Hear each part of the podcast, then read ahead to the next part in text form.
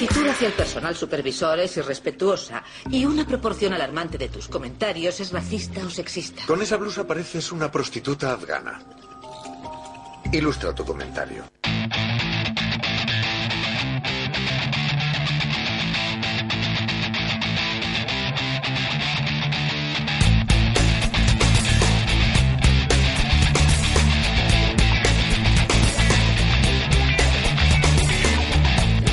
Bueno, pues después del monográfico que dedicamos la semana pasada, volvemos a monotemáticos, a nuestro programa habitual, con la mesa habitual, aunque sí con algún que otro cambio, porque vamos a repartir, hemos hecho un golpe de estado aquí, este lado de la mesa, contra Rafa, para tener todo el mundo al mismo tiempo y dedicar eh, monotemáticos, pues hablar de videojuegos, sí, pero también de cine y de literatura con suficiente tiempo y tranquilidad.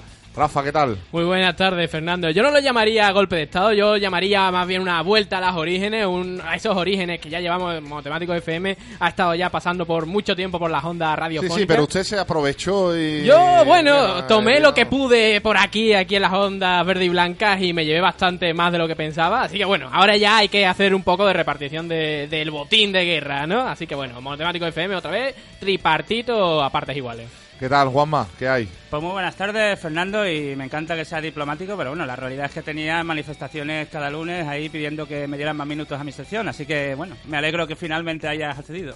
Y Pedro Vasallo, ¿qué tal? Muy buenas, Fernando, pues nada, aquí estamos una vez más y por primera vez aquí en Verde y Blanco vamos a poder hablar todos por igual. Está estupendo. Eh, por cierto, eh, sigo utilizando Pedro Vasallo. Él podría haber eh, a- algo en, en cine, o sea que seguimos ahí con los rumores. tenemos de todo. Tenemos rumores, tenemos cosas más ciertas y tenemos más rumores todavía. Más rumores todavía, sí, me encantan los, los rumores. Eh, bueno, pues como siempre, Juanma, eh, ¿por dónde podemos, pueden encontrarnos y por dónde pueden buscar todos los contenidos de Monotemáticos FM? Pues las redes sociales son una vía excelente, para ello están nuestros perfiles en Facebook, Twitter, nuestro canal de YouTube y nuestra cuenta de correo monotemáticosfm.gmail.com Y para descargarnos podéis hacerlo desde iVoox e iTunes y leernos en nuestra web www.monotemáticosfm.com. Por cierto, que se me ha olvidado presentar aquí a Carlos. Carlos, que no se me olvida. ¿Qué tal? Buenas tardes. Muy buenas, Fernando. Aquí volvemos una semana más a- para comentar y, digamos, un poco desgranar la rumorología actual. Bueno, pues hechas las presentaciones, eh, nos vamos con nuestro sumario.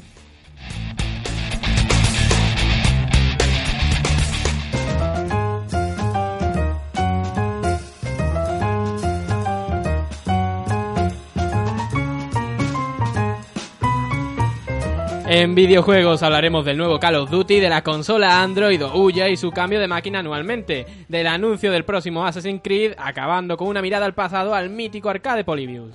En cine hablaremos de Inside Out, de la sinopsis de The Amazing Spider-Man 2 y del nuevo proyecto de JJ Abrams para terminar con la crítica de Diamond Flash. En literatura nos encantaría hablar de la renuncia del Papa, pero no. Vamos a hablar más bien del libro electrónico de segunda mano, de un poema inédito hallado de Winston Churchill y de piratería dentro del ámbito del libro electrónico, acabando con la reseña de la, de la novela Gomorra de Roberto Saviano.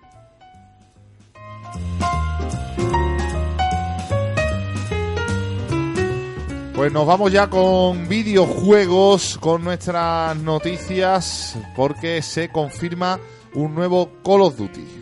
Pues así es, eh, aunque no sorprende a nadie, Activision Blizzard confirma que habrá un nuevo Call of Duty este 2013. Bueno, aquí hay compañía, hay juegos que todo el mundo son de dominio público y que han hecho ganar una verdadera, un verdadero pastizal a sus desarrolladores. Son juegos como Call of Duty, Diablo, eh, StarCraft y World of Warcraft, que son posiblemente los cuatro juegos que actualmente más se conocen por la comidilla tanto de gamers, de personas que se dedican expresamente al mundo del videojuego, como otras que no se dedican tanto. Y encima estos cuatro juegos pertenecen a la misma compañía, Activision Blizzard.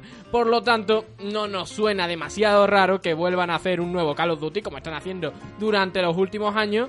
Y para volver a sacar, y exprimir un poco la gallina de los huevos de oro. Pero la cuestión es, ¿se está anunciando que están programando un Call of Duty o que lo van a lanzar al mercado ya este 2013? Ambas cosas, teniendo en cuenta que Call of Duty es una saga anual, es decir, sale un juego cada año, pues simplemente han quitado por si acaso alguien dudaba que iba a salir un nuevo juego y dicen, bueno, va a salir un nuevo juego este año y seguramente saldrá por finales de, de año más o menos. Octubre, noviembre, como todos estos años atrás. Exactamente, este tipo de juegos no tiene ningún tipo de, de sorpresa que vayan a salir, incluso la época no tiene ningún tipo de sorpresa porque es la mejor es la mejor época para sacar un, un juego de este estilo. Son grandes superproducciones y la campaña prenavideña pues es lo mejor que les puede pasar. Lo que sí nos ha sorprendido más de cosas que van a salir año a año es que Ouya se va a actualizar su hardware, bueno, cada cinco días prácticamente. Sí, en concreto cada año. La famosa consola con sistema operativo Android actualizará su sistema de manera anual para adaptar su apartado técnico a las últimas tendencias en la industria. Esto suena chino, eso yo lo sé, pero más o menos vamos a, a Des- comentarlo. desengrana, desengránanos esto. Ouya es una consola que se ha hecho muy famosa debido a que va a costar muy poquito dinero, alrededor de 100 dólares, y que encima eh, trae un sistema operativo Android, el sistema operativo que aparte del sistema operativo de Apple en móviles, pues es el sistema operativo en plataformas móviles pues más, más conocido por, por todo el mundo, y lo han adaptado a una consola. Y esta consola ahora dicen que van a actualizar su hardware, o sea, van a cambiar de consola. Cada año va a haber una nueva consola, cada año con mejoras técnicas lo que hará que se vayan desfasando las anteriores y en un cortísimo tiempo, un cortísimo periodo de tiempo.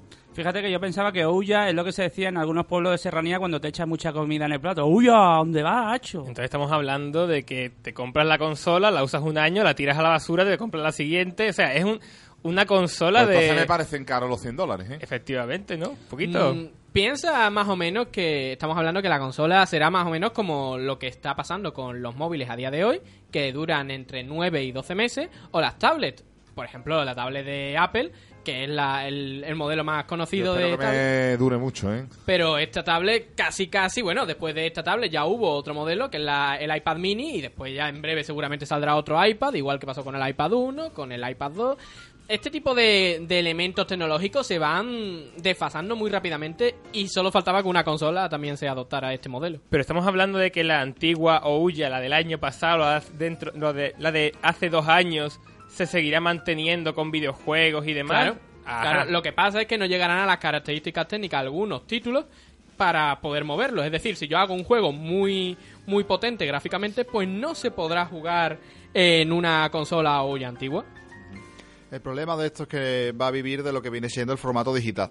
Entonces, el- la única pega que va a tener obviamente va a ser el formato físico, que es el que te, te dará la consola.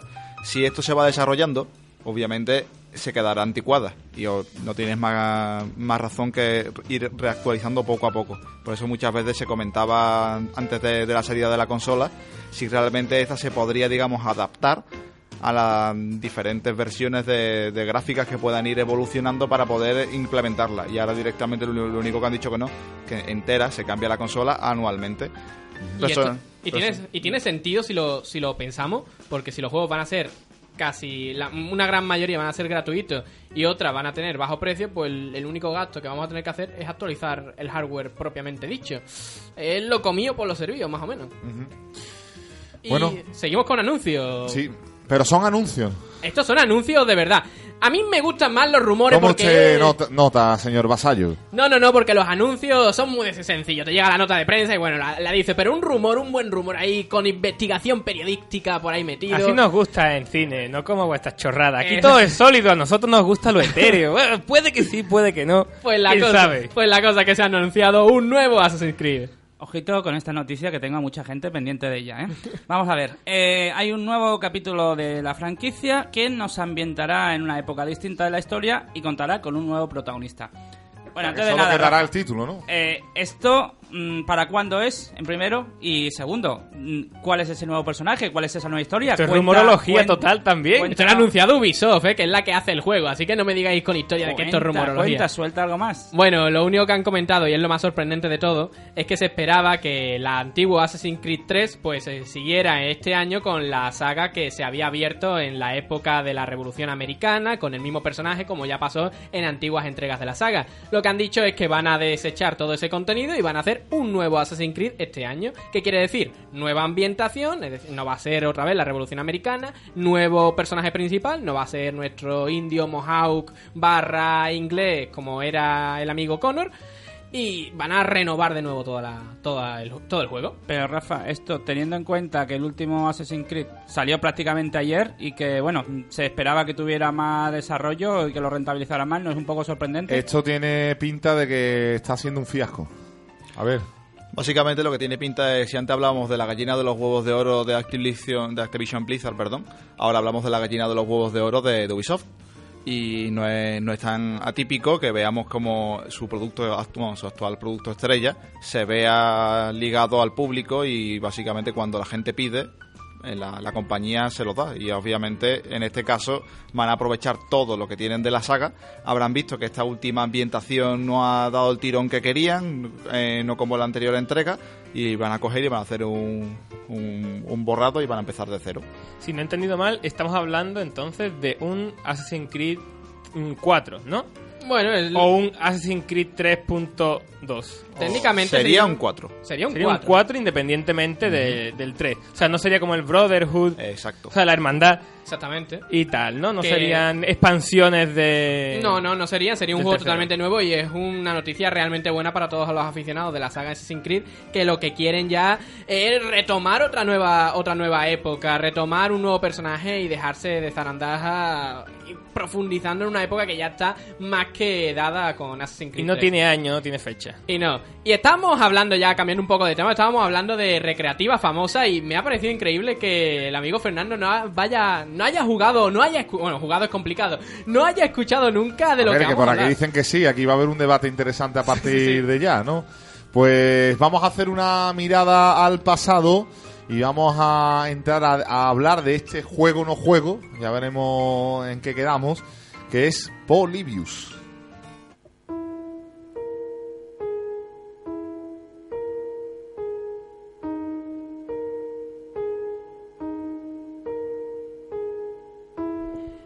Polybius, una leyenda urbana, un juego real, no se sabe realmente, es una de esas historias para no dormir que cualquier programa de misterio tendría perfectamente entre su, en su parrilla, pero nosotros hemos decidido traerlo aquí a Monotemáticos FM, a la sesión de Verdeando, para compartirlo con todos vosotros, debido a que se relaciona perfectamente con el mundo del videojuego porque es ese videojuego fantasma, uno de los videojuegos más famosos de la historia y que se supone que no existió.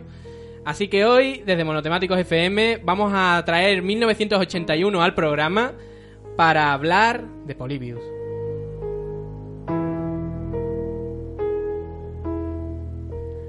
Polybius. Yo os digo Polybius y os voy a hacer la pregunta que a mí me encanta. ¿Qué es Juanma Polybius? Me alegra infinitamente que me hagas esa pregunta. Hemos hablado de este, de, de esta leyenda, como bien dices, de esta maquinita en mucho tiempo fuera de la antena. Jamás pensé que la traerías al programa, que traerías este tema. Evidentemente, como bien has dicho, sería más bien para meterlo en voces del misterio, pero, pero me encanta que, que hablemos, que hablemos de esto. Yo te voy a decir algo ya directamente, un titular.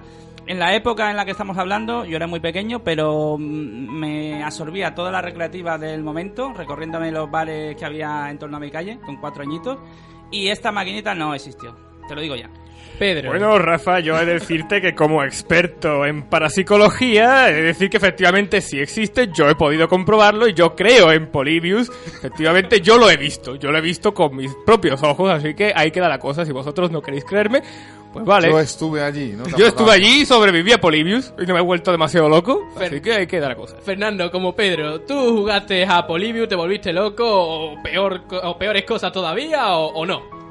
Pues no, porque estoy viendo por aquí Polybius. eh, ahora estoy empezando, lo que pasa que no, no lo conocía por Polybius, pero es un matamarciano raro ahí que, que bueno, que como tú dices, eh, yo creo que está más dentro del mundo de la leyenda, porque yo nunca jamás vi una maquinita de Polybius. Me he saltado aquí al amigo, al amigo Carlos porque perfectamente él sabe qué es Polybius y va aquí a, a ayudarnos a reconstruir cada una de las piezas del puzzle que supone este Polybius. Quiero hacer una pequeña introducción, más allá de esa intro que parecía, como tú decías, sacada de un programa de misterio, como si fuera voces del misterio. Os habéis confundido de hora, estamos por la noche. No, no, no. Eh, Polybius se supone que es lanzada al público en 1981 por una compañía alemana con un nombre bastante interesante. Pérdida de los sentidos, sería en, en español, y en alemán se llamaría, y ahí está el amigo Juanma que nos lo va a decir porque yo no sé alemán. Bueno, yo solamente sé un poquito, es Sinneslotion. Sinneslotion. O algo así. Perfecto, pues tenemos a la compañía Sinneslotion, que a partir de ahora la vamos a llamar Pérdida de los Sentidos por su alto contenido sensacionalista. Y se supone que esta compañía habría hecho un juego que sería una especie de matamarcianos, como ha comentado el amigo Fernando, y tendría en algún momento alguna temática de puzzle, y hasta aquí podemos leer, debido a que no hemos podido jugar a ella y técnicamente que no existe, es solamente leyendas y habladuría de todo tipo de personas. Alrededor de esta consola, de esta, de esta máquina arcade de salones recreativos de los 80, pues se supone que habría ciertos intereses por parte del gobierno de los Estados Unidos para recabar algún tipo de información que no sabemos del todo qué i- iban a sacar de esta, de esta máquina. Porque como tú bien sabes, Carlos, lo que nos podía ofrecer esta máquina era realmente intrigante. Polybius la verdad es que lo que nos ofrecía, según algunos eh, curiosos que eh, a los vientos que han jugado y rejugado a cualquiera de, las recreativas que se, pueden encontrar por el mundo, hablan que tienen muchas lucecitas, hablan que tienen muchos sonidos, digamos que es un espectáculo de, de luz y de color literalmente hablando. Y se- una de las mayores rumorologías que a mí personalmente me hace mucha gracia es que este juego contenía mensajes subliminales. Mensajes subliminales increíbles que hay que decir. Voy a leer algunos exactamente porque son prácticamente increíbles. Kill yourself, mátate. No imagination, sin imaginación. No thought, no pienses. Conform, confórmate. Y así en una larga lista. ¡Es un Nintendo del diablo! Son Nintendo del diablo, eh, es increíble. Eh, pero no solo se queda ahí la máquina. Estamos hablando de una máquina que se supone que aparte de todo tipo de mensajes subliminales, causaba terrores nocturnos, ataques epilépticos, alucinaciones, pérdida de memoria a corto y largo plazo, eh, a largo plazo, vómitos, tic nervioso, mareo. Vamos, que era como si hubiera salido de un botellón de tres días, prácticamente, ¿no?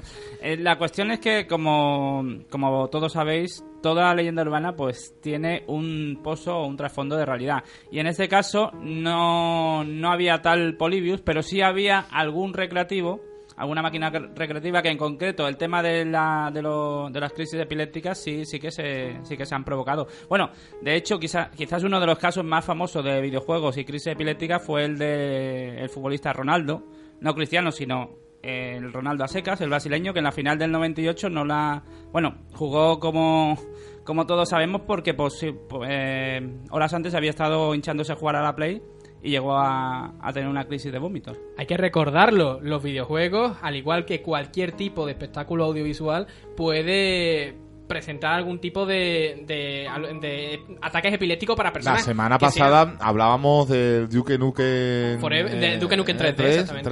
3D que, que causaba bastante mareo y, y bueno, por esa mm, eh, era un juego digamos experimental o, o no tan experimental sino eh, digamos Estaba a medio camino entre la, entre la experimentación y no, porque era un, un apartado 3D que todavía se estaba el creando. desarrollo, que era pionero, aquí es donde quería llegar, ¿no? Y, y bueno, pues hablábamos que era imposible estar 20 minutos o media hora jugando al Duke Nukem sin, sin estar sufrir vértigos o mareos, ¿eh? Efectivamente, con esto ve- vengo a Solo decir... hay unos pocos privilegiados que lo consiguieron. como Por supuesto. Solo tipos duros.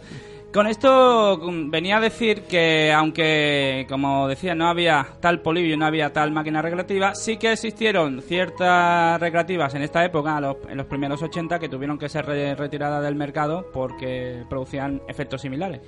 Uno de los casos más interesantes por lo que Polybius llegó tanto a la prensa generalista y al conocimiento popular fue que un periódico de la prensa local de Portland hizo eco del fallecimiento de una persona, de un usuario, de un jugador que había sufrido este tipo de ataques y había muerto jugándolo. Esto ya hizo que se suponía que Ya, algunos... ya me imagino el titular. Hombre muere jugando al polibio. Más o menos, ¿no? Eso es caso para buscar en YouTube. No, el caso es que se supone que una serie de hombres de negro irían a buscar a este sujeto que habría fallecido en estas circunstancias y no se sabría muy bien sobre para que para esconder, ¿no? el cuerpo más o menos y ocultar todas las unidades de Polybius que había en esa ciudad. Estamos hablando de leyenda, de casi casi teoría de la conspiración, porque estamos en una teoría de la conspiración.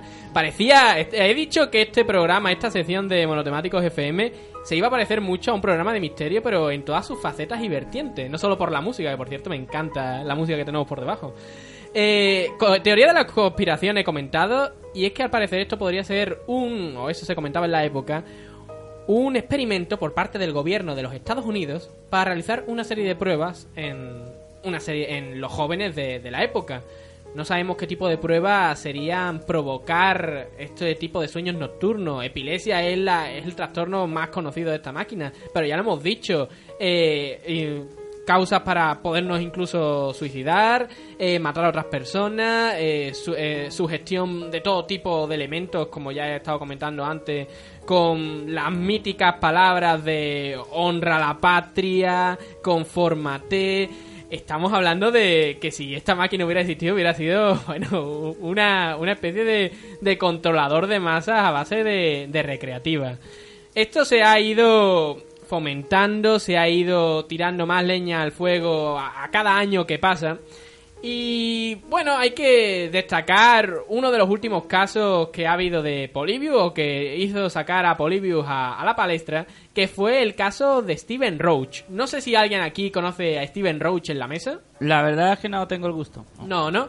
Steven Roach eh, aseguró que fue uno de los creadores del proyecto Polybius. El proyecto Polybius, al parecer, decían que decía este hombre que se había creado, pero al, después de haber visto que tenía tantos problemas con los jugadores, pues se había decidido eliminar del mercado. Poco después se vio que lo que había intentado este hombre es sacar su momento de fama debido a la popularidad que tiene este tema. Para todos aquellos interesados en, en esta, en esta máquina, esta leyenda urbana, os aconsejo que busquen en, en internet, en cualquier buscador, y busquen la palabra Polybius con Y porque la teoría de la conspiración, la leyenda urbana que ha creado, incluso todos los mitos que ha creado en todo tipo de series, por ejemplo en Los Simpsons, de manera anecdótica podemos verlo, podemos ver que Bart va a un, a un recreativo y hay una máquina de Polybius, es decir, esto está perfectamente integrado dentro del imaginario colectivo de una manera casi casi alucinante. Un juego que no existió, un título que nunca, o por lo menos eso parece, estuvo en ningún salón recreativo y cientos de personas dicen que lo jugaron. Y aquí tenemos a una. Es verdad, aquí Yo tenemos lo- a una. Yo lo mantengo, yo lo mantengo. Yo he jugado, bueno, ahora en serio. Eh, a mí sí, un amigo un día me dijo, mira, va, Siempre mm, hay un juega amigo un rato que a- me dice, Amigo, sí. prueba esto, prueba lo otro. Me dijo, mira, prueba este juego que me, me he descargado tal y cual. y dice que prueba te- esto, prueba lo otro, es ahí una cosa Claro, muy es- ambigua. eh, bueno, bueno, Prueba bueno, esto, estamos hablando de Polybius. En este Vale. caso Déjate es llevar, Polybius. deja- déjate llevar. ¿Tú eras jugador de Nigeria, Pedro? No, no, en absoluto, Vale, vale, así que no, no había, ya sabes. Polybius. Pero bueno, mm, me dijo que jugara y le dio a los parámetros, ¿no? Entonces, básicamente lo que se dice, ¿no? La maquinita lanzando tiritos y se veían muchos colorines, mucha psicodelia, era un mareo increíble, estilo hexagon o incluso tiritos, mucho peor. Pero vamos a ver, a lo que me refiero es que mm, en un menú se le podía seleccionar diferentes peculiaridades, entonces le daba psicodelia, no sé qué, no sé cuánto. Y la verdad es que parecía que era algo bastante serio. Pero yo jugué un rato, me mareé un- otro poco y lo dejé. Esto que comenta Pedro es algo muy normal. Se han estado haciendo todo tipo de recreaciones por internet de lo que se suponía que podía ser Polybius.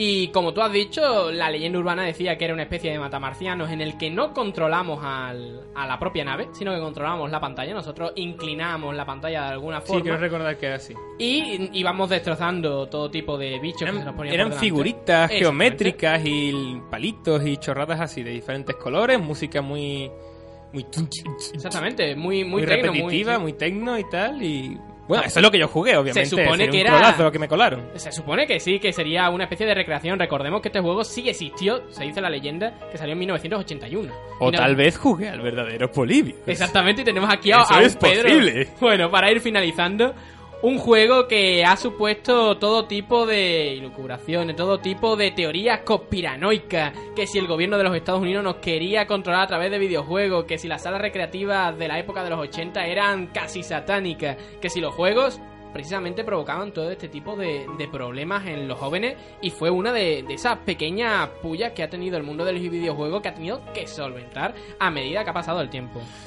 Hoy has pinchado, ¿eh, Rafa? Esto de una leyenda, no leyenda, si tenemos prueba, no tenemos prueba. Yo creo que Polybius, al final, bueno, pues si existió, que no, no lo sé, pues sería algo parecido a ese matamarciano. Por cierto, hay por ahí en la red un juego para plataforma de, de Apple. eh, bueno, que se dice, ¿no? Y que venden como una especie de continuación.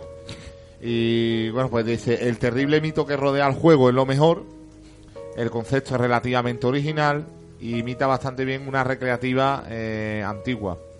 Y dice juga- jugabilidad nula, desarrollo aburrido, con lo cual no queda esto como muy bien.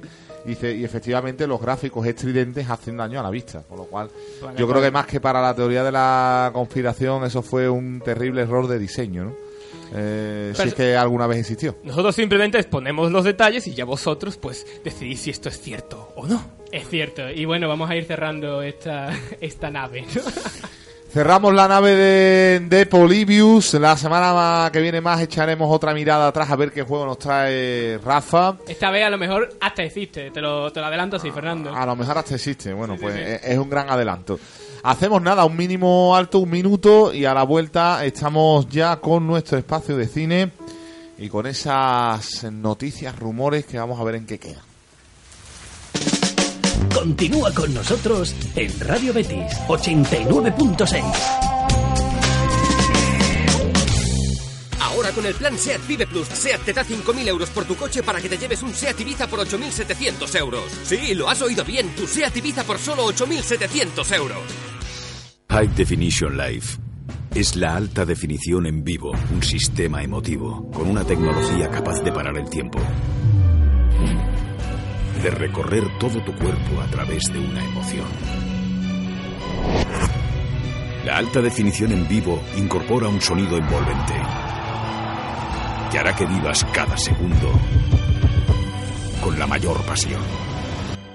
La emoción de ser bético. Real Betis Balompié. Abónate a vivirlo. En el Hotel Trip Macarena queremos premiarte por ser del Betis. Celebra tu día más importante con nosotros y disfrutarás de unas condiciones súper especiales, solo para béticos. Infórmate llamando al 954 37 58 00. Trip Macarena, hotel oficial del Real Betis Balompié.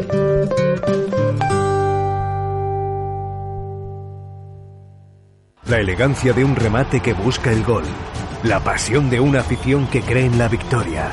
El sentimiento de ser siempre auténticos. Existen cosas que se llevan muy adentro. Otras que nos dicen quiénes somos. Que se visten con orgullo. Como Forecast, la marca que viste al Real Betis Balompié. Conócenos en www.forecast.es. Buenos días, señorita. Necesito un autobús al Ompe de máximo confort, con cuarto de baño, frigorífico, DVD, tres televisores, butacas reclinables, rampa para minusválidos y un gran maletero. ¿Algún color en especial, caballero? Si eres de los que pide más a un autobús, llámanos 954 67 22 99 o entra en alompe.com. Alompe, para gustos, los colores. Verdeando con Fernando Casal.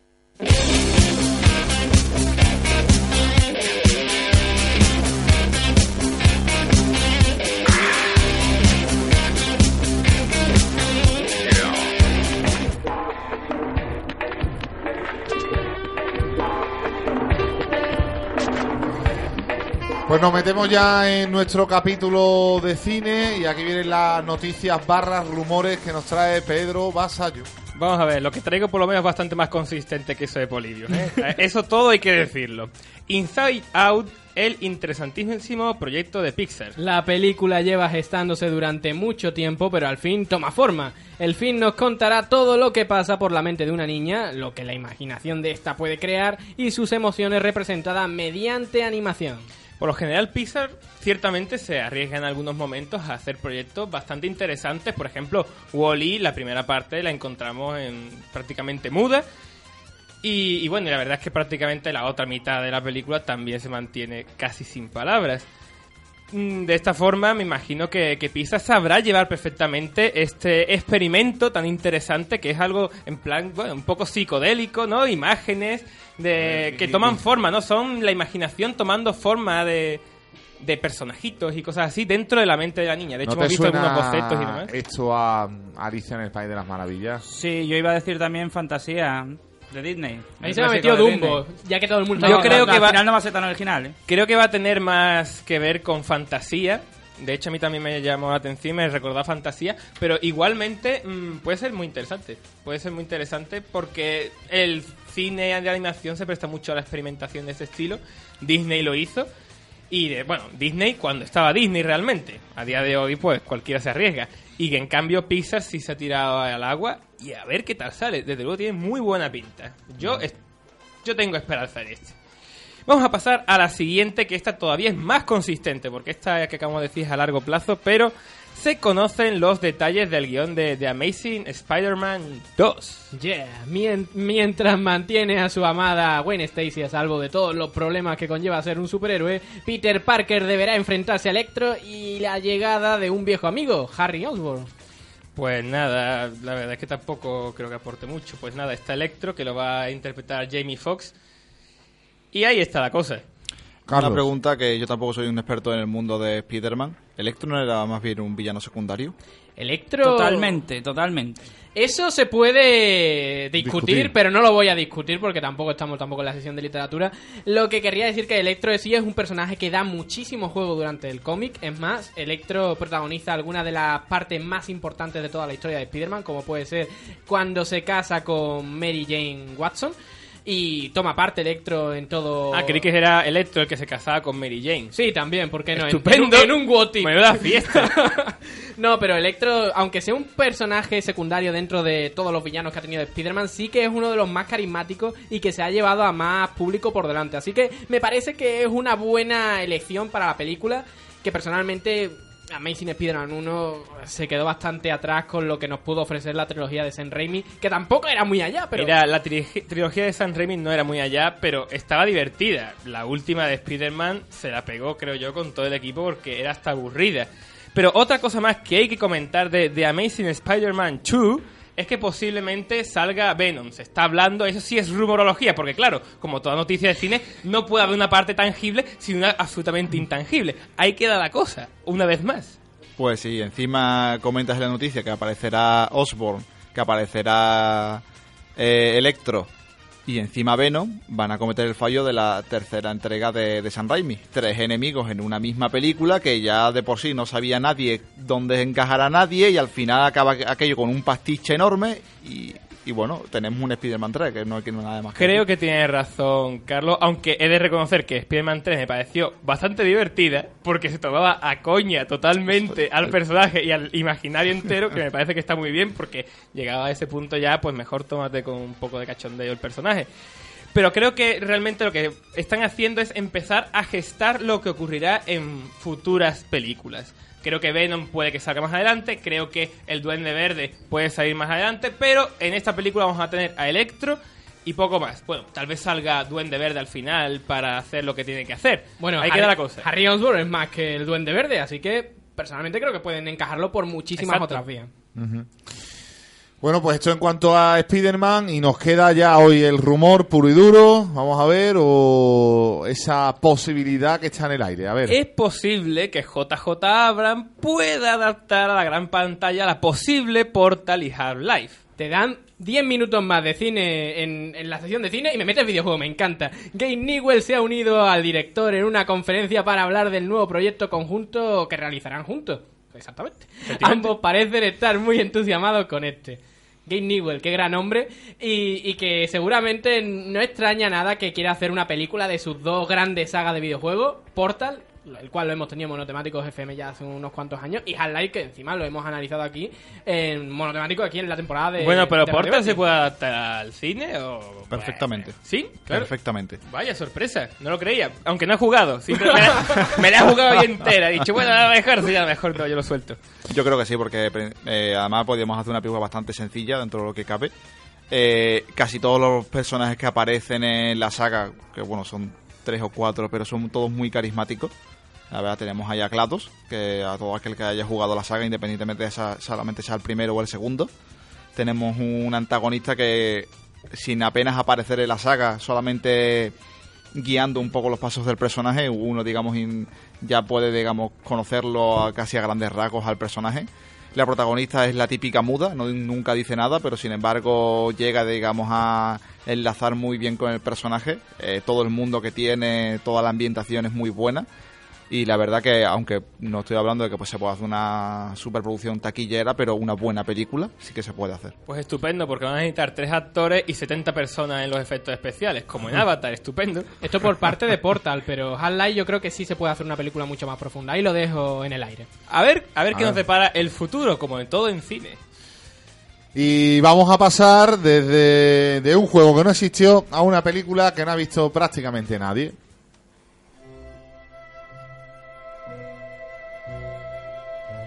Cuando era muy pequeña tenía un pánico horrible a la oscuridad y no podía dormir con las luces apagadas. Y un día mi madre entró en mi habitación, se sentó a mi lado, me abrazó y me dijo, vamos a quedarnos las dos aquí en silencio y vamos a imaginar que nos disolvemos con la oscuridad. Así, al ser parte de ella, nunca más vas a tenerle miedo. ¿Y supongo que te funciona? Tenía algo en la cara. ¿Algo como qué?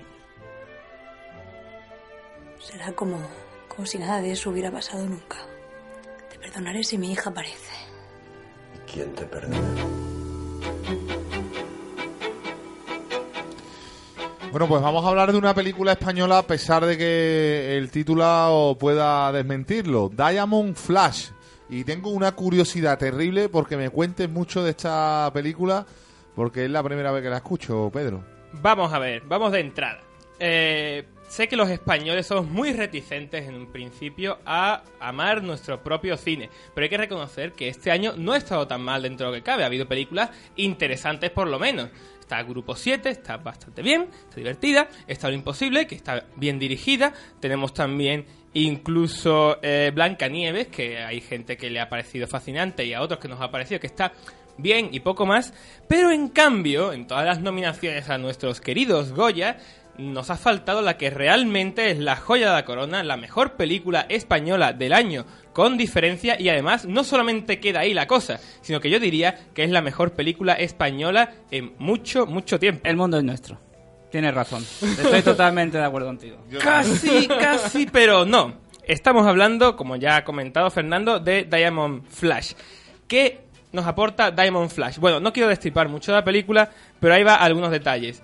Eh, es una mezcla entre drama estilo mujeres maltratadas en casa, eh, comedia, thriller, guiallo, que es una especie de mezcla entre thriller y, y terror, y también historias de, de superhéroes.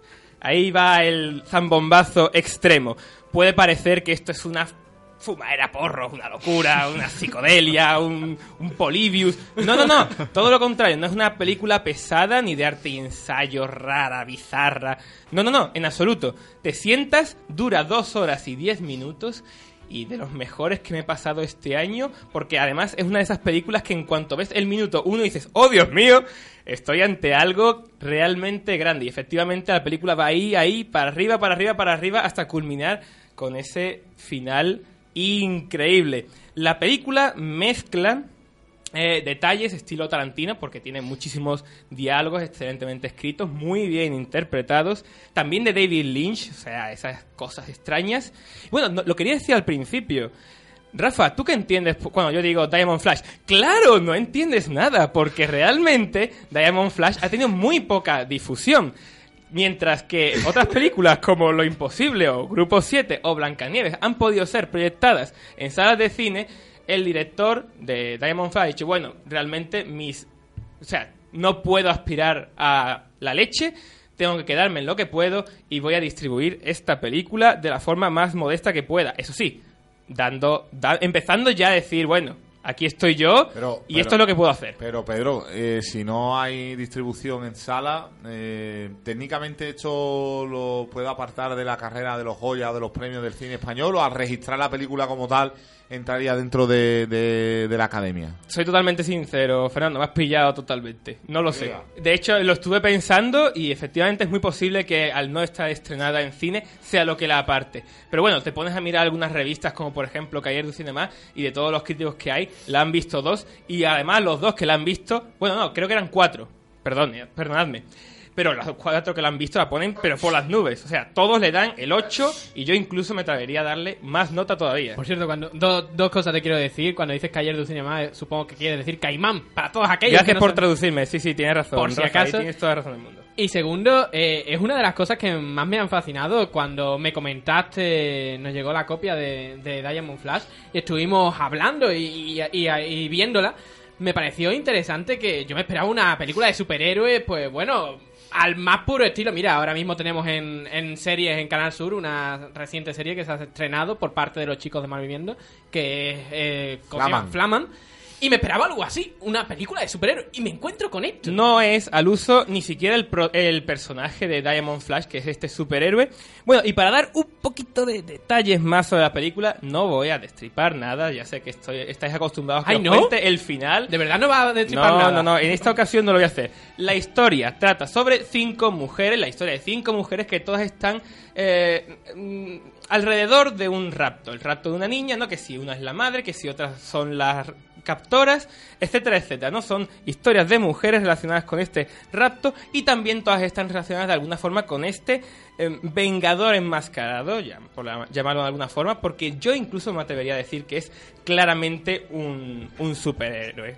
Porque realmente, para ser un superhéroe, es bastante más fascista que el más fascista de los Batman. Carlos Bermud, el, el director de esta, de esta joya, porque hay que repetirlo, yo lo voy a seguir diciendo, es una obra maestra indiscutible, es una pena que no se conozca más. Yo con esto lo que quiero es decirle a todo el mundo que por favor apoyemos nuestro cine y apoyemos el buen cine, no solamente nuestro cine, sino el buen cine. Esta película es excelente, es maravillosa y yo lo sigo diciendo, hay que verla. Carlos Bermud, el director de, de Diamond Flash, es poco conocido, pero ha hecho algunos cortometrajes como por ejemplo maquetas, podéis conectaros a YouTube, poner maquetas Carlos Bermud con V y os la veis. Es muy bueno, hay gente que a lo mejor le pueda molestar, pero es una peli- un corto bastante gracioso. De todas formas hay que decir que Diamond Flash juega en otra, en otra liga porque es muchísimo mejor que esto. Además, Carlos Bermud anteriormente ha hecho cómic, ha hecho tanto como dibujante, si no recuerdo mal, como guionista. Y efectivamente mm, se nota después ese estilo comiquero dentro de su película. Hablabas antes, Pedro, del estilo de la película, un poco de thriller, de incluso también hab- hablabas también que tenía algo de un poco de toque cómico, etcétera, y que bebía de, de directores como Tarantino y, y Lynch. Pero yo personalmente, no sé si lo sabes, soy un poco reacio al, al mundo del cine, sobre todo de terror. No sé por qué, porque sencillamente no me, no me termina de atraer, no es un cine que, que me enganche, que, digámoslo así, me aburre. En- ¿Tendría problemas entonces con esta película? En absoluto. De hecho, tiene algunos momentos bastante inquietantes, un poco extraños, pero, pero no hay ningún momento realmente terrorífico. Aquí lo puede atestiguar Rafa, que como todo el mundo sabe, es un cagao. Rafa, tú has visto un fragmento, porque antes te corté por hacer la gracia, pero tú sí has visto parte de Diamond Flash. Es- Haces muy mal en ver solamente un fragmento, eso me parece un crimen, te desprecio. Pero por lo demás, ¿qué te parece lo poco que has visto? Estoy en, estoy en ello ahora con, con Diamond Flash, me, me queda poquito.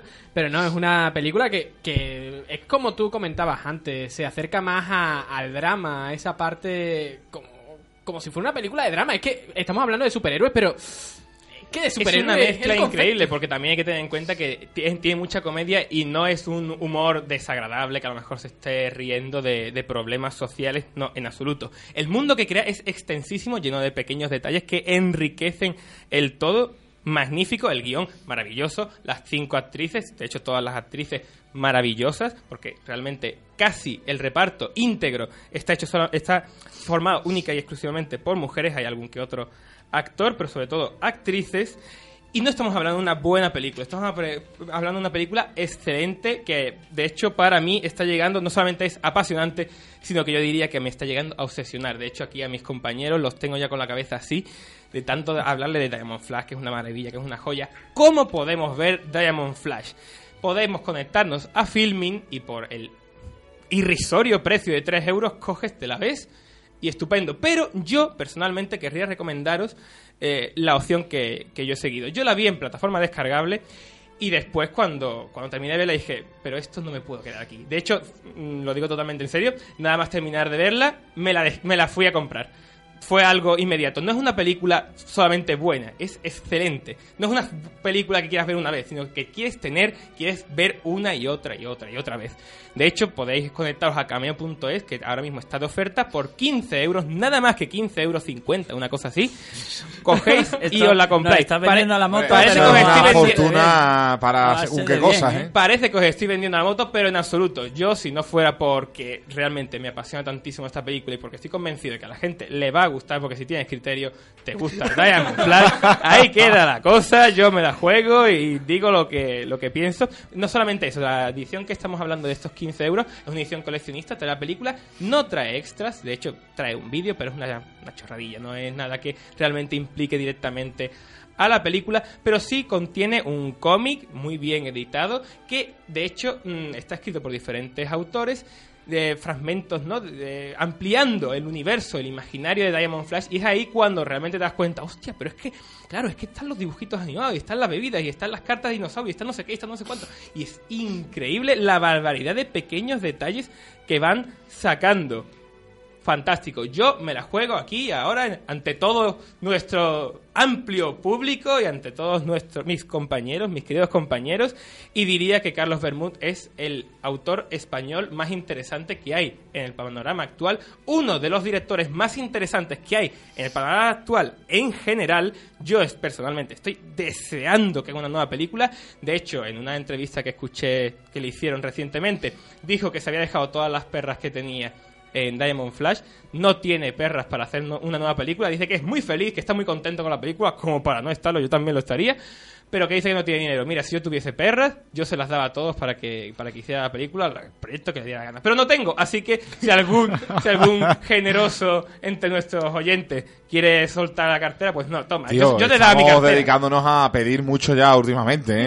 Eh, aquí, ¿eh? La semana pasada para el videojuego, ahora para una película. Buf, Bueno, no siempre está la cosa tan... tanto. las opciones de crowdfunding, etcétera. Pero bueno, lo que quería decir es que realmente a mí no me pagan real- para que para que No, haga no te esto. pagan. Lo hago por amor al arte. Si me pagasen no estaría en modo temático FM. Y, y, bueno, ahora en serio, quiero recomendar encarecidamente esta película porque de la misma forma que, que lo estoy diciendo aquí, a mí me sorprendió muchísimo. Yo Pero, no me Pedro, esperaba una la- maravilla y cuando la vi, pues, pues Ha defendido, ha defendido con una extraordinaria, un extraordinario apasionamiento esta, esta película. Eh, la pregunta es, ¿y si es tan buena, por qué no la ve más gente? ¿O por qué no está en sala? ¿Por qué no ha habido una distribuidora que haya dicho, oye, porque yo entiendo que, que habrá gente con criterio que vea esta peli y dice, oye, esto puede funcionar, eh, podemos llegar a un público, tal como está la cosa, un descubrimiento de este calado sería un auténtico pelotazo. Y hombre, está bien que vayamos a ver la filming, o estará- está bien, eh, bueno, el mundo nuestro en, en este caso, eh, en, una, en un plano totalmente diferente, ha vendido muy bien su película en este sentido, porque ha puesto a precios económicos y demás, para, para que sobre todo se vea eh, esa película, para que se vea el, talento de esos, de, esos actores y, directores, y, qué es lo que, y qué lo que ocurre. Bueno, realmente es una película muy casera, está hecha con pocos medios. No sé exactamente por qué razón habrá ocurrido, simplemente es que habrá dicho el director, bueno, yo tengo mi proyecto, yo quiero hacer esto, y me imagino que no habrá querido pasar por todos los arcos de, la- de las distribuidoras que le irán capando por el camino. Igualmente, mm, desde luego que después de esto van a poder claramente hacer, o sea, este director va a conseguir hacer una película con presupuesto real y, y pas- por cine, porque realmente esta, esta película es una carta de presentación muy gorda, no sé exactamente las circunstancias que habrá sufrido para no poder proyectarla en cine. Pero bueno, igualmente es una película maravillosa, es una joya, es una de las mejores películas españolas que he visto prácticamente nunca. Y, insisto, apoyemos el buen cine y si puede ser también el patrio. Efectivamente, en esta ocasión podemos hacerlo todo y además disfrutarlo porque es que no solamente con la película, sino con el cómic que, amplía este universo, vamos, maravillosa. Yo la recomiendo al 101%.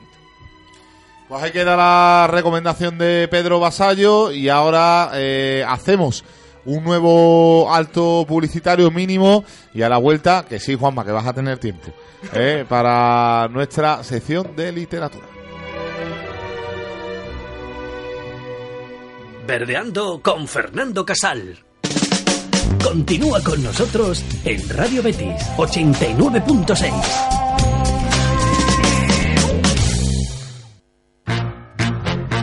La liga se juega en Radio Betis. Este lunes te contamos el Real Betis Balompié Real Valladolid. El conjunto verde y blanco regresa al Villamarín para sumar tres puntos vitales. Desde las ocho y media de la tarde te contamos la mejor previa y tras el encuentro, la sala de prensa, la zona mixta y nuestra tertulia bética. Además, puedes comentar con nosotros el partido a través de Twitter y elegir al MVP Cruz Campo. El fútbol se disfruta en la 89.6. Partido por gentileza de Clínica Baviera. Instalaciones eléctricas, El Chispazo y K2 Elevación.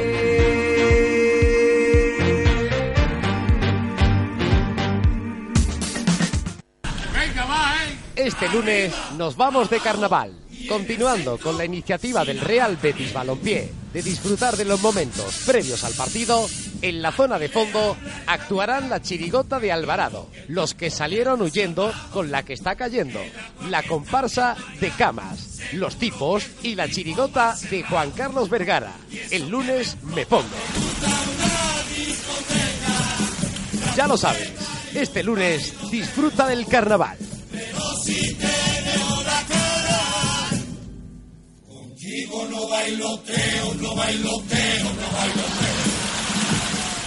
bailoteo. Este lunes saca un 10 con el Betis. Ahora que han acabado los exámenes, celébralo viniendo al Benito Villamarín. Si eres universitario, presenta tu carnet de estudiante en taquilla y consigue una entrada a 10 euros. Toda la información en la www.realbetisbalompié.es. Este lunes saca un 10 con el Betis.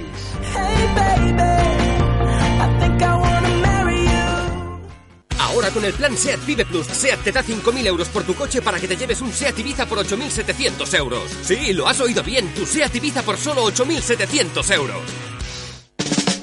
Continúa con nosotros en Radio Betis 89.6. Las tardes son verde y blancas en Verdeando. Mi spiegate? Io per mezzo questo che ci troviamo accusa, brutta figura non ne posso fare. Avete ragione. A prossima volta che sente tenta, coppa la persona vostra per tagliare la chepa. Ci siamo spiegati? Se accumulisci Boh, state zitto quando parli.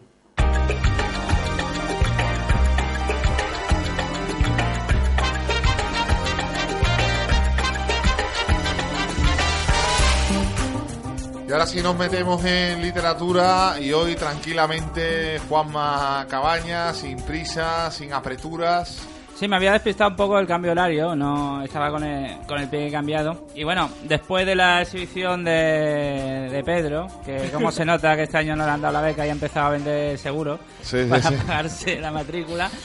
Pues después de esta exhibición vamos con algunas noticias de literatura y vamos a empezar con un nuevo concepto. Esto ya es rizar el rizo absolutamente porque Amazon patenta el libro digital usado.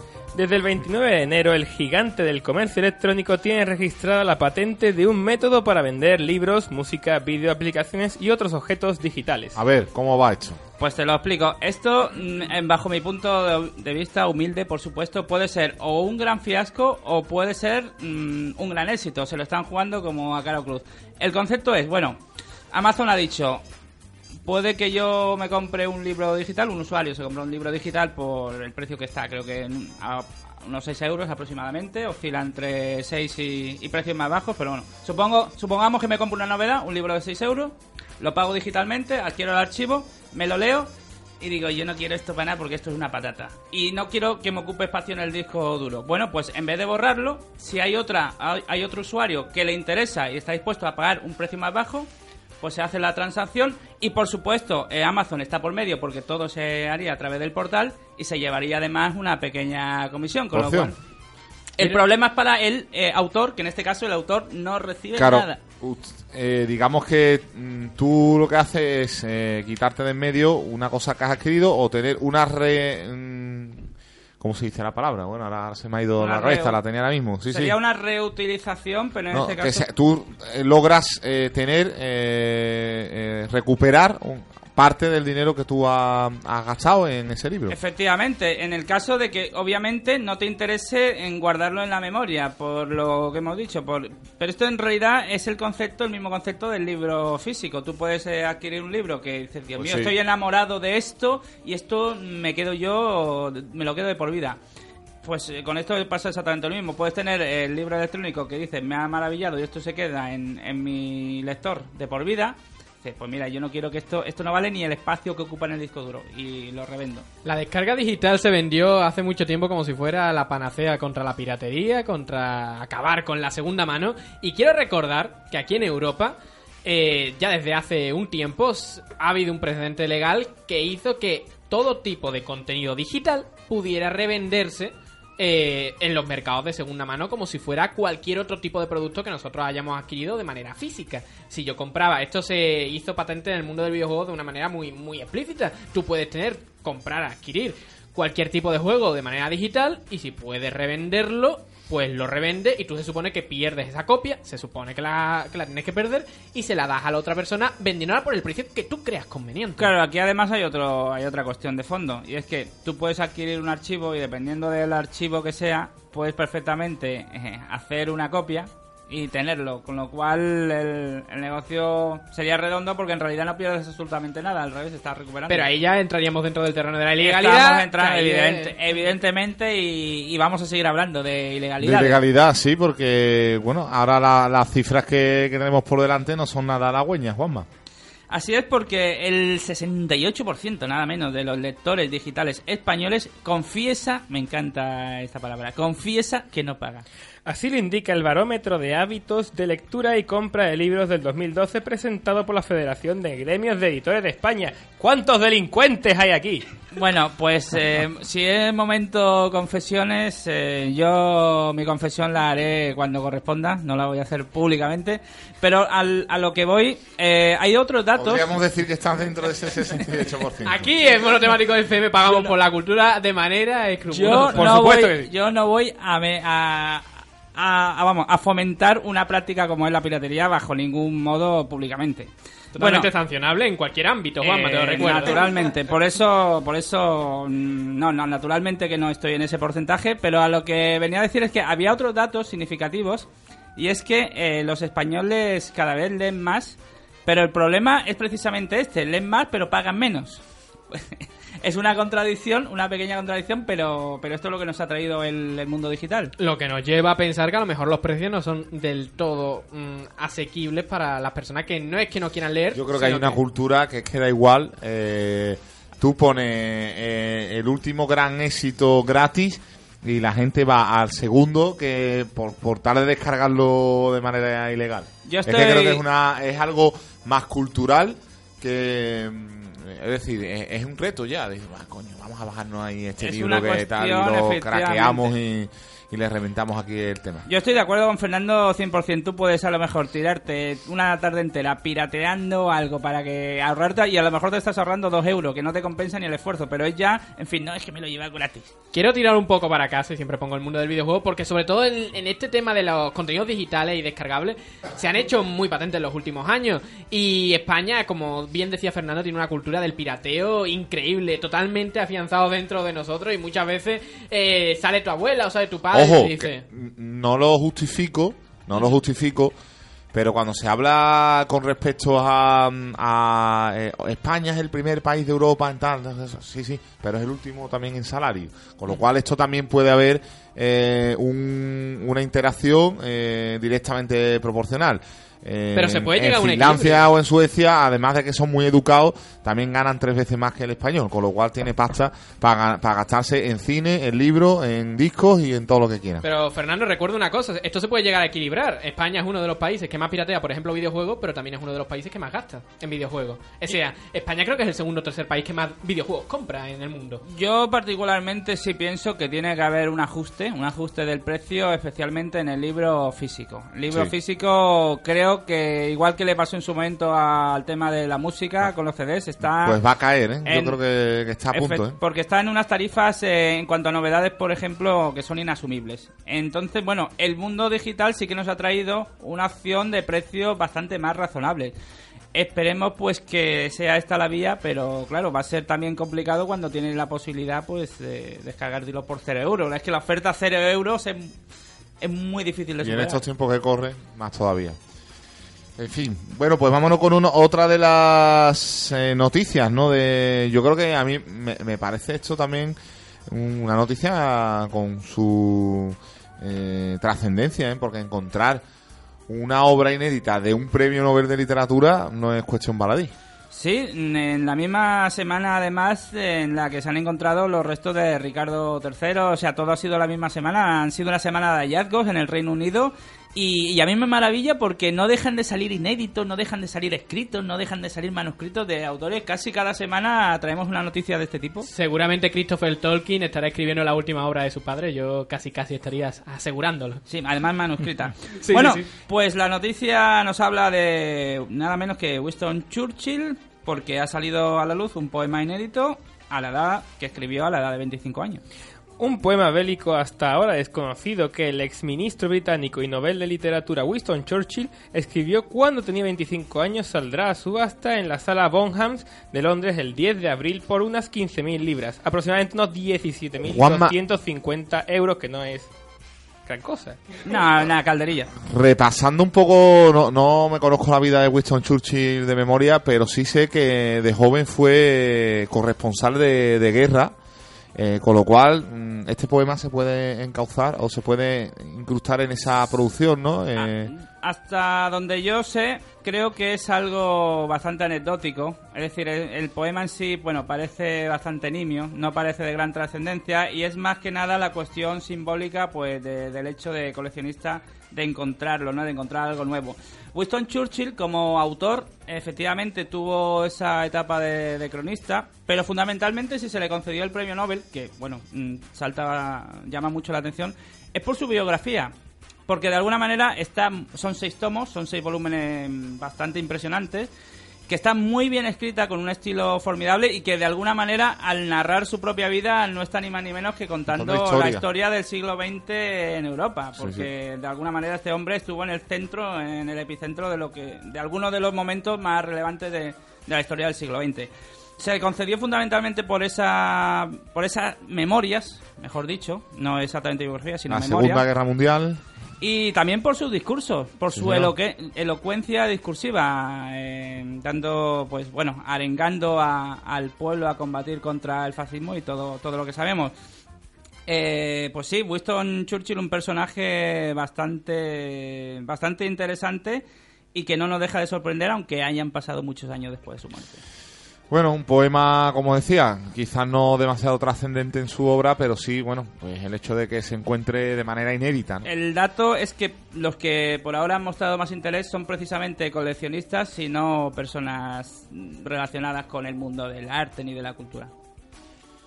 Y nos vamos a ir a nuestra última parte de monotemáticos porque hoy nuestra reseña literaria es de un libro sumamente interesante, polémico y peligroso, diría yo, como es Gomorra de Roberto Saviano. Mi spiegate? Io per mezzo di questo che ci troviamo accusa, brutta figura non ne posso fare. Andrà giù. A prossima volta che sente attenta, coppa la persona vostra per tagliare la chepa. Ci siamo spiegati? Se accomunisci Poi, state zitto quando parli. Poi, se arriva a constatare che tutti e due voi da veramente, che sto cosa abolisci io? Io decido io. e voi mettete insieme a me. Ci siamo spiegati? Ci siamo spiegati? o no? Ah, avete ragione. E allora vieni da me. Come vuoi accompagnare a te? Buonasera.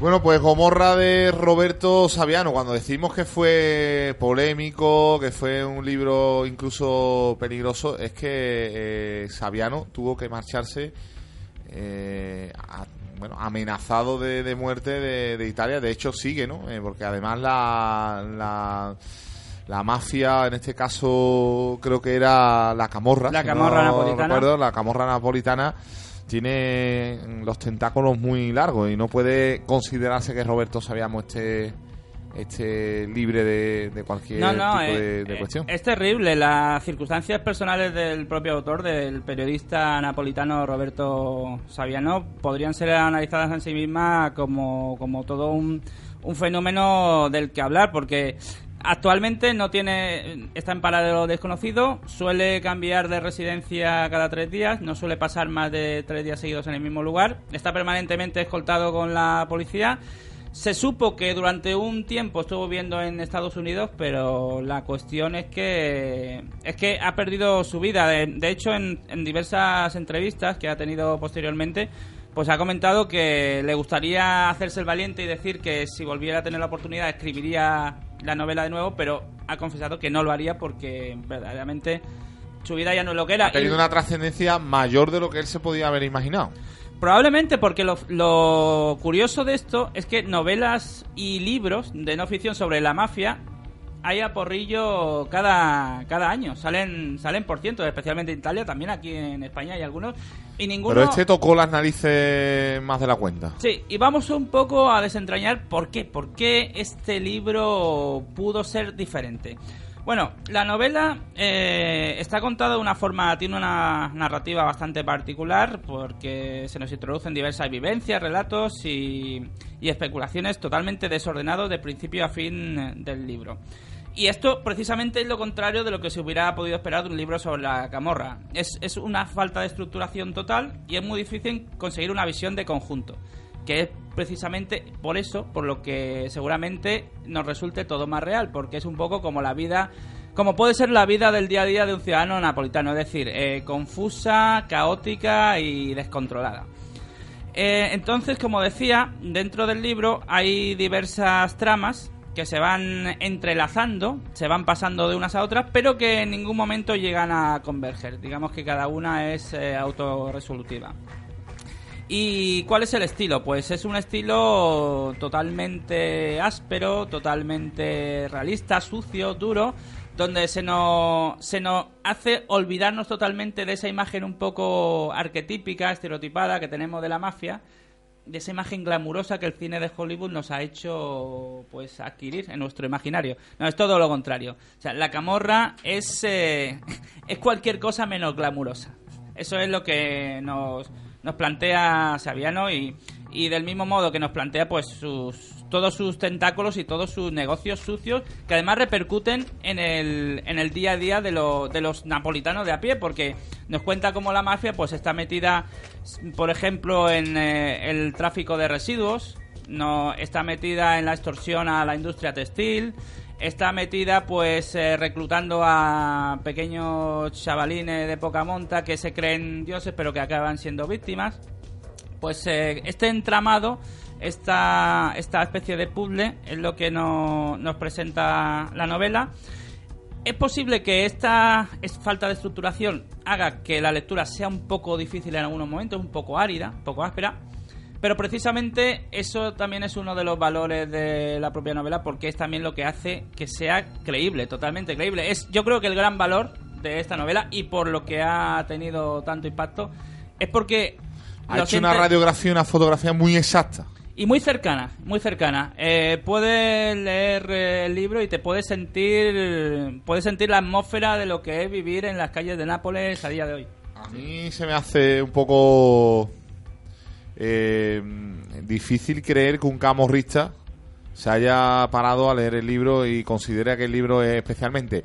Puede ser que en su propia edición, en la concepción, eh, la camorra esté como decíamos, tenga esos tentáculos tan largos que les haya llegado esas noticias de pronto de la editora del libro. Pues En fin, te voy a contar. Uno Te voy a contar una curiosidad que, que te llamará, eh, creo que os va a llamar la atención a, a, a mis a vosotros, compañeros de mesa, queridos compañeros de mesa, y también a los oyentes. La camorra, cuando salió el libro, y viendo el fenómeno social y mediático que supuso, empezó a sacar copias piratas a, editar sus propias copias piratas, pero que eran versiones apócrifas, es decir, cambiando totalmente la estructura y cambiando el mensaje del libro. Es decir, contraatacó con sus propias armas, algo, algo sorprendente.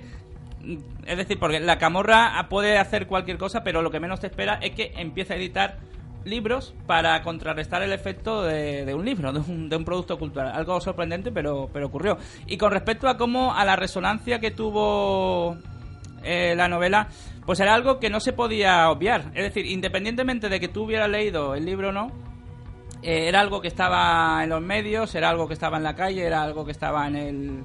En, en la cultura popular del momento porque fue un éxito de ventas instantáneo, un fenómeno mediático y social, con lo cual yo creo que aunque fuera por curiosidad, muchos de estos, no sé cómo llamarlos, individuos, pues creo que accederían al libro y seguro que no les hizo la menor gracia verse reflejados de una manera tan fiel.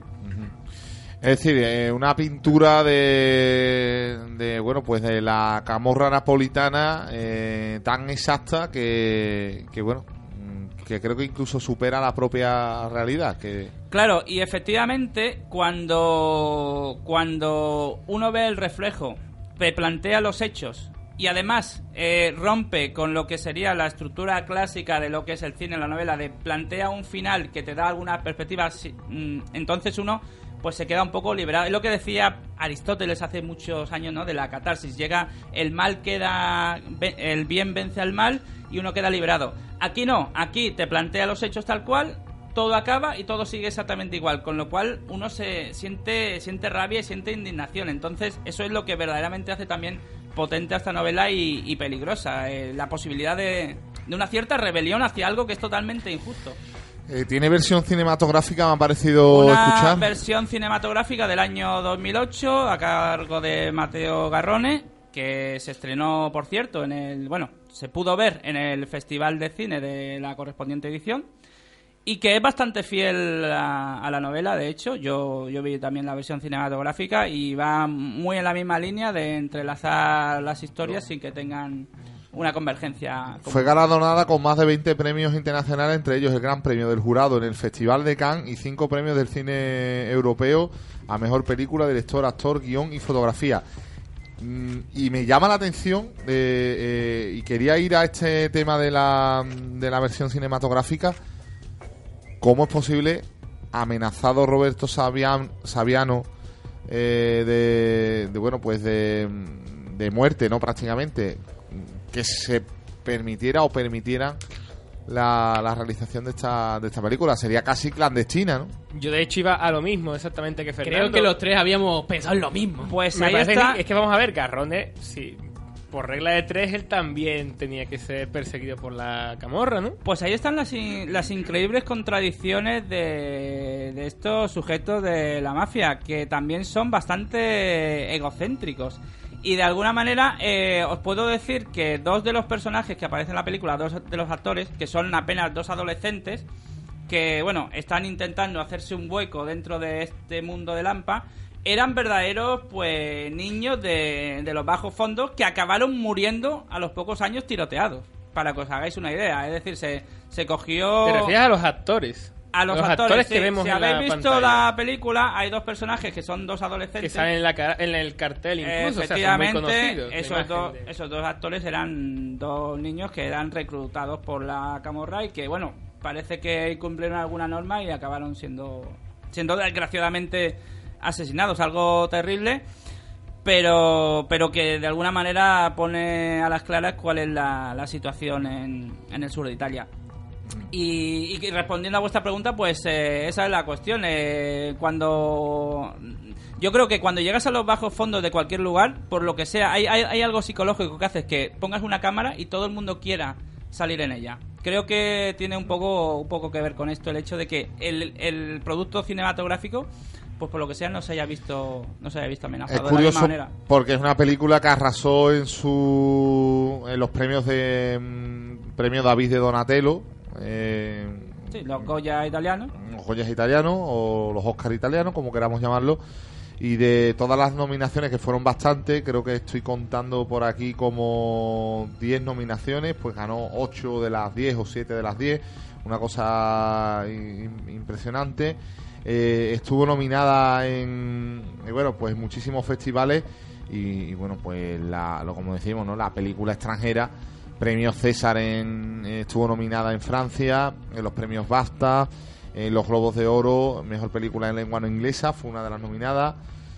Es decir, mm, Tengo que- llama la atención que tuviera esta repercusión que va más allá incluso de la novela y, y- Porque en el fondo no creo que tuviera más repercusión que la novela, en el sentido de que mm, cuando la película se realiza, el fenómeno ya estaba ahí.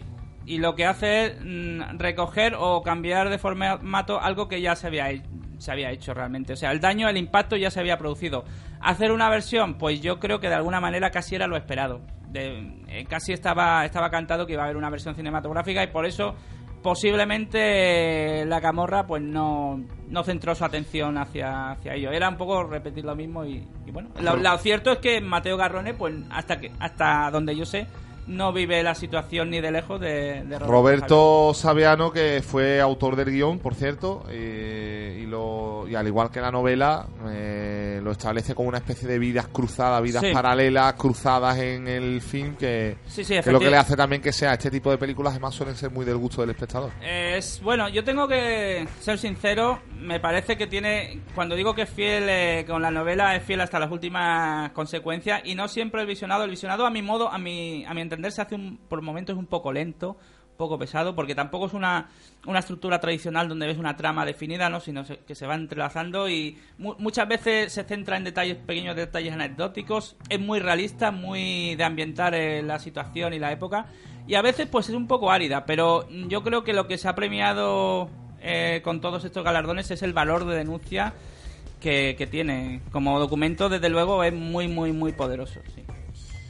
Y nos habla de, de cómo es, eh, cómo es eh, Gomorra, cómo es esa trama, eh, bueno, pues eh, napolitana, esa, esa mafia o esa camorra que realmente, bueno, pues eh, mandan y mucho y de qué manera en el, en el sur de Italia, prácticamente en Italia, pero sobre todo en el sur es pa- algo... Muy particularmente en el sur y donde desde luego no van con eh, smoking ni con zapatos caros, para nada. No es esa versión eh, que nos dieron, ¿no? En películas como El Padrino, ¿no? Es Eh, una versión mucho más romántica, mucho más idealizada y aquí vemos todo lo contrario. Quizás hacía falta eso, quizás todavía en, en las cabezas de muchas personas que no tenemos el problema ahí, seguimos viendo la imagen de, de Marlon Brando haciendo de Vito Corleone y desde luego no, no es eso, no, eso desde luego que no. Bueno, pues hasta aquí nuestros eh, monotemáticos, monotemáticos FM. Hoy no tendréis quejas, ¿eh? Nos Hoy hemos no. alargado tanto, tanto que vamos a terminar casi el programa con, con vosotros. Eh, bueno, pues para recordar eh, y terminando, ponemos sintonía de salida.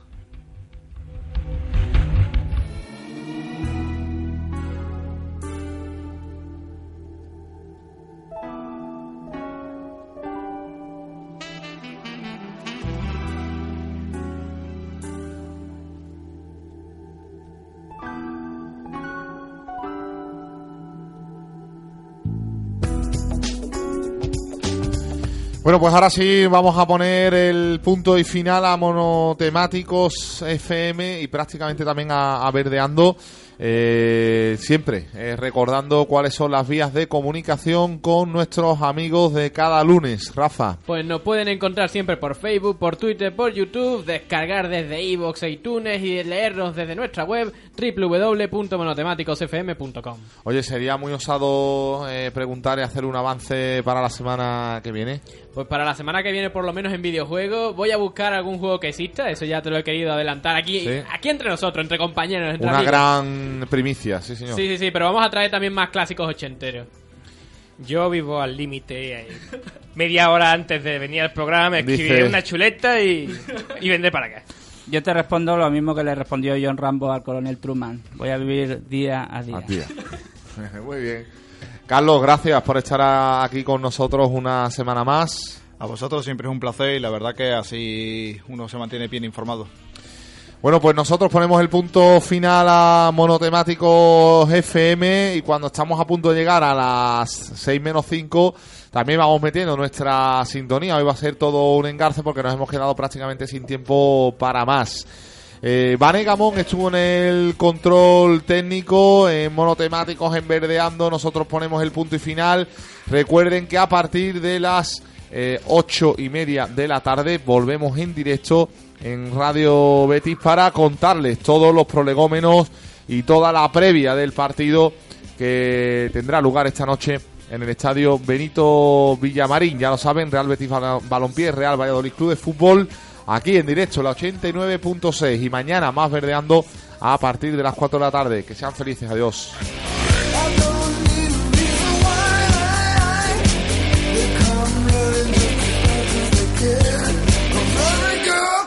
About as sharp as me.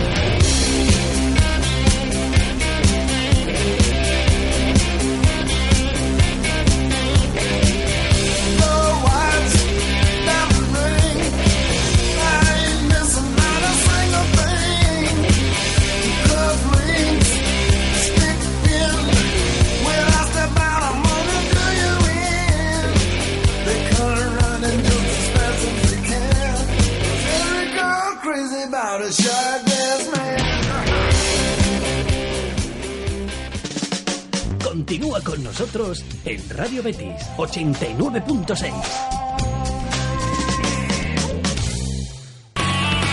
Radio Betis 89.6. La sintonía en verde y blanco.